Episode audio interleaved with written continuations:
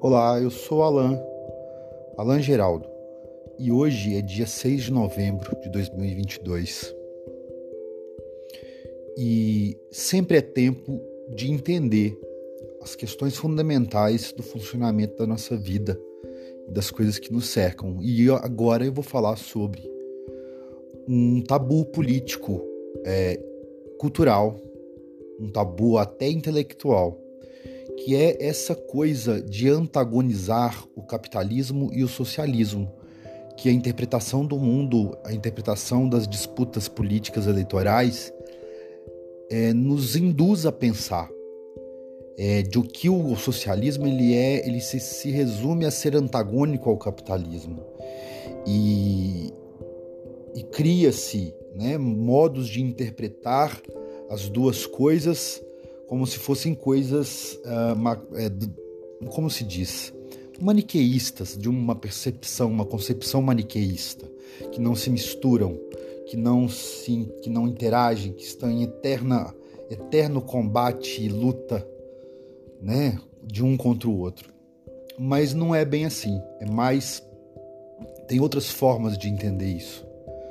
Veja bem, assim como o capitalismo, enquanto sistema, é, modo de administrar o funcionamento da sociedade, modo de administrar quem produz, quanto se produz, quem pode vender, por quanto se pode vender, o que, que se faz com os impostos, o que, que se faz com os exércitos, o que, que se faz com a terra, o que pode, o que não pode, quem faz estrada, quem não faz.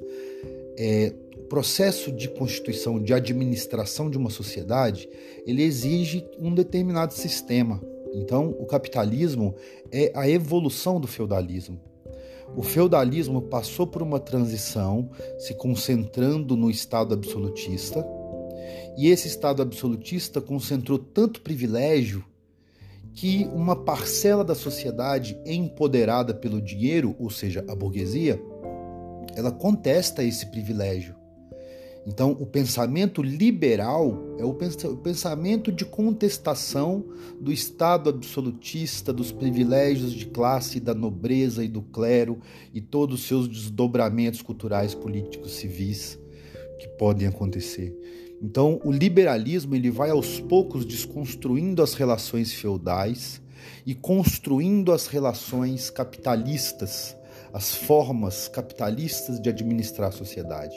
Então a religião e a sua hereditariedade deixam de ser os critérios de privilégio e passa-se incluir ou passa-se aos poucos a substituir o critério de religião cristã branca, em nome de Deus, é, e ao mesmo tempo de hereditariedade, que é a própria nobreza e o clero, vai se substituindo isso pelo critério da propriedade privada, propriedade que é, é, que é tornada sinônimo de liberdade. Então, o conceito de liberdade liberal é um conceito que está diretamente proporcional ao conceito de propriedade privada, ao tamanho da propriedade privada que você tem diz o tamanho da liberdade que você tem.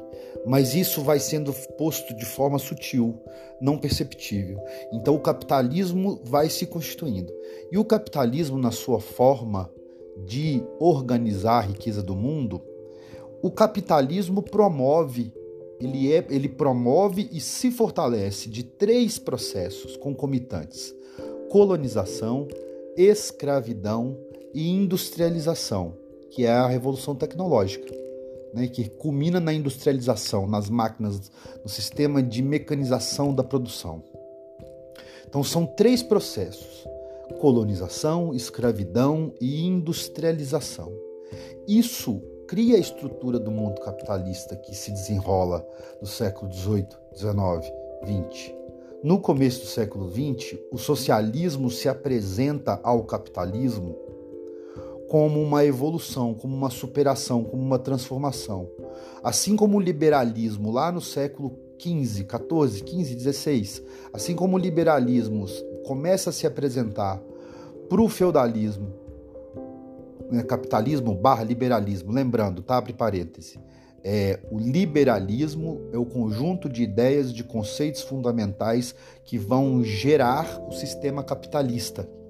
Enquanto o sistema capitalista é o próprio sistema administrativo, a forma de desenhar as instituições, a forma de pensar as instituições, a forma de pensar a Constituição, é, você tem então o liberalismo como esse leque de conceitos que sustenta o, cap o, cap o sistema capitalista, beleza? Beleza.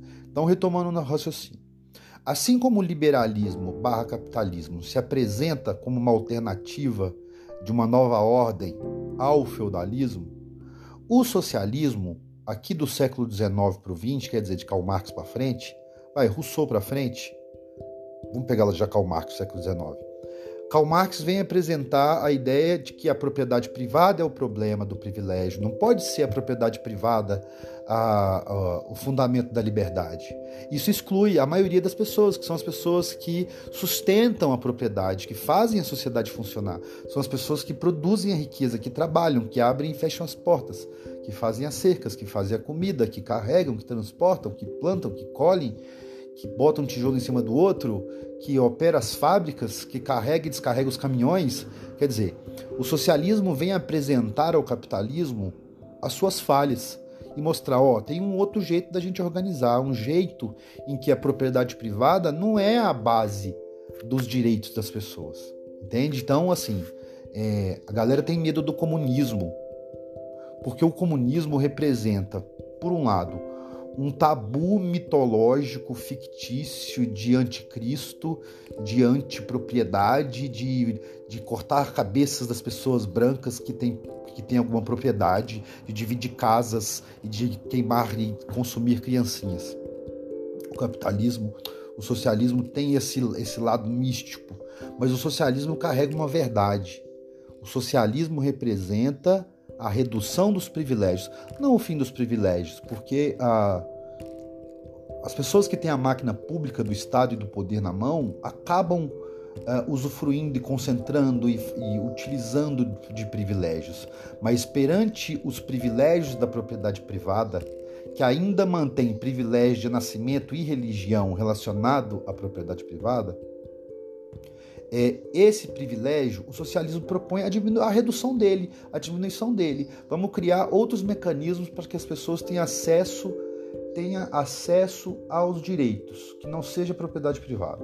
Então isso é uma evolução do capitalismo, não é necessariamente um antagonismo. E isso significa que o, capital, o socialismo é inevitável. é tipo Thanos, né? O socialismo é inevitável. Beleza? Vamos desenrolar essa ideia, vamos desenvolver e difundir essa ideia. O socialismo é inevitável, porque o socialismo trata da redução de privilégios. Entende? Então, uma parcela da sociedade que compactua com o capitalismo barra liberalismo e que não tem privilégios é porque eles não entenderam, né? Eles não entenderam, assim, não entenderam a coisa toda, é baseado em fake news, é uma necessidade, é um conforto, né? Que o, o, o lugar o status coloca a pessoa, né, o lugar de conforto, né? A zona de conforto. Então, do jeito que tá, é o jeito que funciona assim, tá bom. E não percebe a sua condição de explorado, mesmo que não tão explorado assim. Né? Então, a, a tendência é, se o capitalismo promove concentração de riqueza e poder em famílias, em propriedade, etc., uma hora a maioria da galera vai discordar disso. Né? É uma obviedade, não é uma questão de manipulação ideológica. É uma questão de realidade material, materialismo, sacou? Materialismo, é isso aí.